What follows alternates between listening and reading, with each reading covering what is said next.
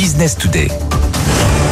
7h presque 20 sur BFM Business et RMC Découverte. Bonjour Dominique Chargé. Bonjour. Vous êtes euh, président de la coopération agricole. Vous représentez plus de 2000 euh, coopératives de producteurs, 40% du secteur euh, agroalimentaire. Le salon d'agriculture, il a ouvert ses portes il y a 4 jours. Il en reste 4. Quel est votre état d'esprit à mi-parcours pour l'instant?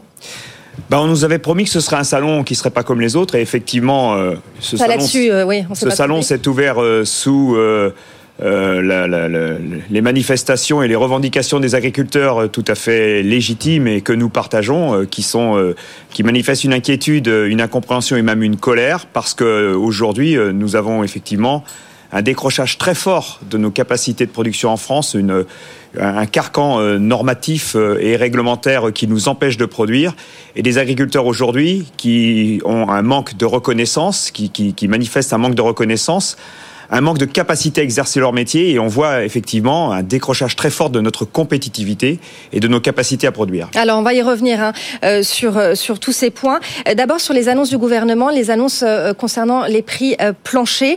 Est-ce que c'est une fausse bonne idée selon vous? Est-ce que finalement les prix planchers, ça va devenir les prix plafonds plus tard?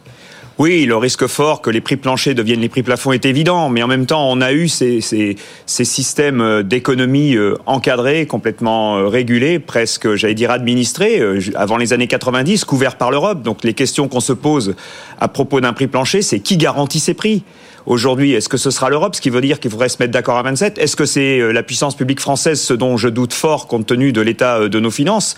Sinon, quel est le mécanisme qui, nous peut, qui peut nous permettre de garantir des prix planchers dans une économie ouverte et dérégulée?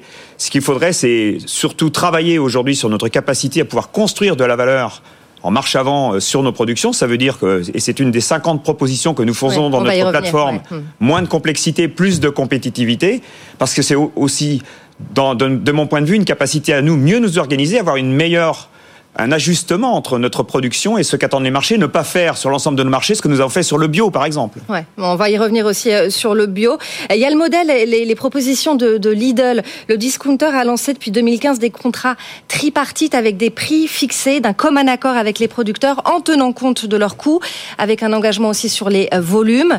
Euh, Aujourd'hui, il y a 5000 éleveurs, éleveurs qui en bénéficient pour les bovins, mais aussi pour le porc, pour le lait. Est-ce que cet exemple, ça va dans le bon sens selon mais c'est des exemples que la coopération, que les coopératives font à peu près tous les jours et sur beaucoup de productions, pas sur la totalité de la production, mais c'est effectivement ce que je vous disais. C'est nous donner les capacités de pouvoir avoir une visibilité sur la production que nous mettons en place et la façon dont nous allons la, valoriser euh, sur les différents marchés, ce qui nous permet à ce moment-là de prendre des engagements sur la construction de la valeur et le partage de la valeur. Donc c'est exactement ce type d'exemple avec un distributeur ou avec un autre client, mais en tout cas c'est de se donner les moyens de pouvoir construire cette valeur en marche avant pour que l'agriculteur puisse vivre de, de son métier, être rémunéré et bien sûr que toute la chaîne alimentaire puisse vivre de son métier aussi. Alors dans vos propositions euh, que vous avez euh, formulées, il y a la création d'un observatoire euh, pour euh, euh, obliger les distributeurs à s'approvisionner en France pour leur marque propre. Oui. C'est ça une de vos solutions aujourd'hui Oui, parce que sur la période de négociation que nous venons de, de terminer, nous avons eu une très forte menace et même des mises à exécution de délocalisation de la ressource en matière première pour aller chercher une matière première qui ne respecterait pas nos standards et qui serait donc effectivement moins chère. On l'a vu dans le lait, on l'a vu dans la Les distributeurs vont chercher ailleurs les, les matières premières. Euh, pour ailleurs, ailleurs en Europe, c'est-à-dire que le, le, le, la production, le produit qui sera dans euh, l'emballage d'une marque de distributeur, c'est vrai pour le beurre chez un distributeur, chez les poulets pour un autre, serait d'une origine qui ne soit pas une origine française, mais qui sera une origine euh, Union européenne. Et donc on dénonce ça, ça, nous paraît évidemment contre, aller contre les intérêts des agriculteurs et contre les intérêts de l'agriculture française. Hmm. Donc on a besoin, et, et nous le demandons, de mettre à ce niveau-là un observatoire en place pour que nous puissions avoir vraiment une visibilité sur ce qui se passe, parce que tout ça, se traduit à nouveau par une baisse de la production en France et une augmentation des importations. Ça veut dire que nous allons avoir des agriculteurs, des exploitations, de la production dans nos coopératives qui n'aura pas de débouchés. Sur la filière bio qui euh, souffre justement, les, volumes euh, vendus en grande surface ont fondu de 13% au premier semestre de l'année dernière. Euh, les coûts de production trop élevés auxquels il faut ajouter le prix du label. Qu'est-ce que vous attendez pour cette filière bio? Bah, d'abord, le diagnostic, c'est qu'effectivement, on a développé politiquement, administrativement la production d'agriculture biologique pour des raisons qu'on peut comprendre qui sont celles d'accélérer les transitions écologiques. Mais les transitions écologiques, on doit les mettre en place dans tous les modes de production et pas exclusivement dans le bio. Donc on a voulu développer le bio. On a même aujourd'hui un Green Deal, euh, un Farm to Fork qui proposerait de passer euh, les volumes de, de, production bio à 25%. Et on voit qu'en face, le marché n'est pas au rendez-vous.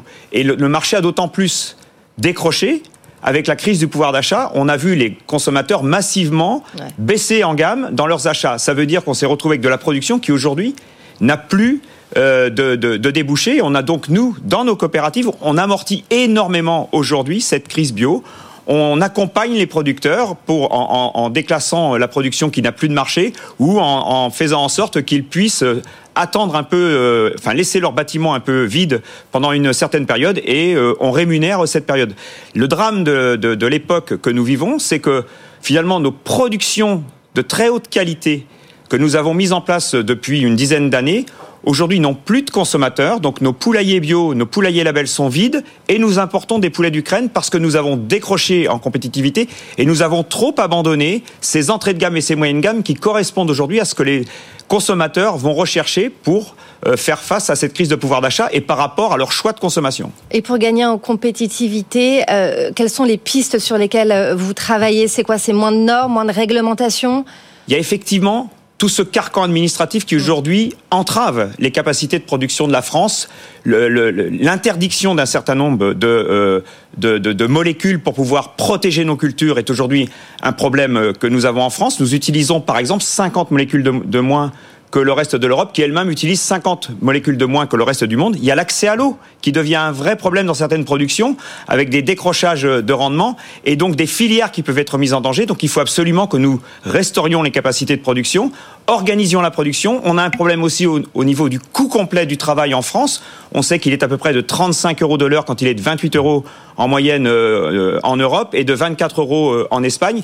Et puis on a ces problèmes aussi qui, de mon point de vue aujourd'hui, donnent un mauvais signal aux consommateurs. C'est par exemple la publicité comparative sur les prix faite par les distributeurs. Ça, vous demandez la fin de, de Je demande à ce qu'on la euh, supprime parce qu'elle donne finalement le signal au consommateur que l'alimentation peut être la variable d'ajustement de son budget, alors que l'alimentation a une valeur et c'est le consommateur qu'on doit associer aujourd'hui à cette création de valeur. Très rapidement, sur le plan de trésorerie d'urgence annoncé euh, hier soir par Bruno Le Maire, est-ce que selon vous, ça va dans le bon sens, les PGE, euh, les, les aides diverses annoncées? Bien sûr que ça va dans le bon sens. Il y a les réponses d'urgence qu'on attend. C'est celle Mais c'est des réponses d'urgence. Il faut aller plus loin et sur le Bien long terme. Bien sûr qu'il faut il faut aller plus loin. On a besoin d'avoir une diminution de la pression du carcan administratif, plus du soutien en trésorerie pour certaines productions. Et donc ça va effectivement dans le bon sens. Mais maintenant, il faut effectivement, à travers euh, des propositions telles que nous les faisons aujourd'hui dans notre plateforme, moins de complexité, plus de compétitivité, aller vers des mesures qui sont, qui vont finalement organiser la production et proposer des mesures d'avenir, une vision, une stratégie pour l'agriculture.